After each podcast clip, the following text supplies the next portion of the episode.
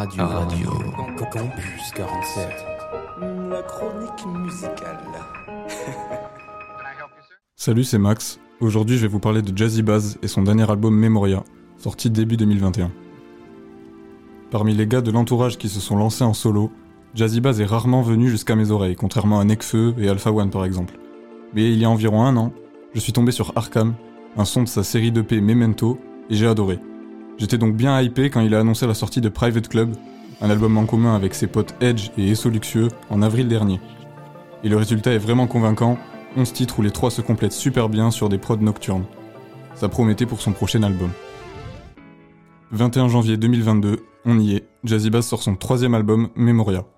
Et c'est mon gros coup de cœur de ce début d'année. Jazzy Bass maîtrise son art à la perfection.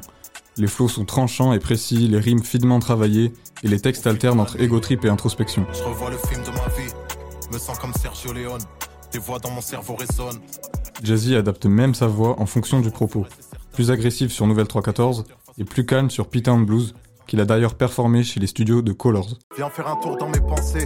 La mélancolie est trop dure à vaincre. Je fais que ressasser le passé. J'ai l'impression d'être au bord du ravin. Mais les perfs de Jazzy Bass viennent sublimer d'excellents prods, à la fois modernes et organiques. On y trouve beaucoup de piano, de batterie ou de guitare, le tout accompagné d'un mix extrêmement propre.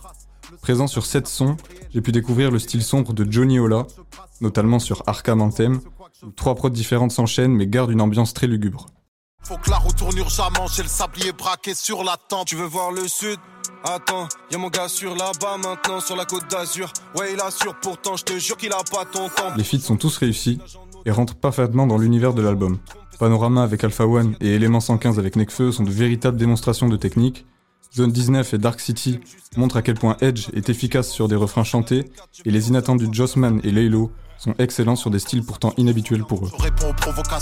Enfin, n'oublions pas l'impressionnant passe-passe entre Jazzy et le jeune Rob Desblocs sur une drill effrénée, ainsi que le magnifique solo de saxo du père de Jazzy Bass lui-même à la fin de Rosplin. Bref, Memoria est un album complet et équilibré qui a de grandes chances d'être dans mes tops en fin d'année. Bravo et merci Jazzy Bass.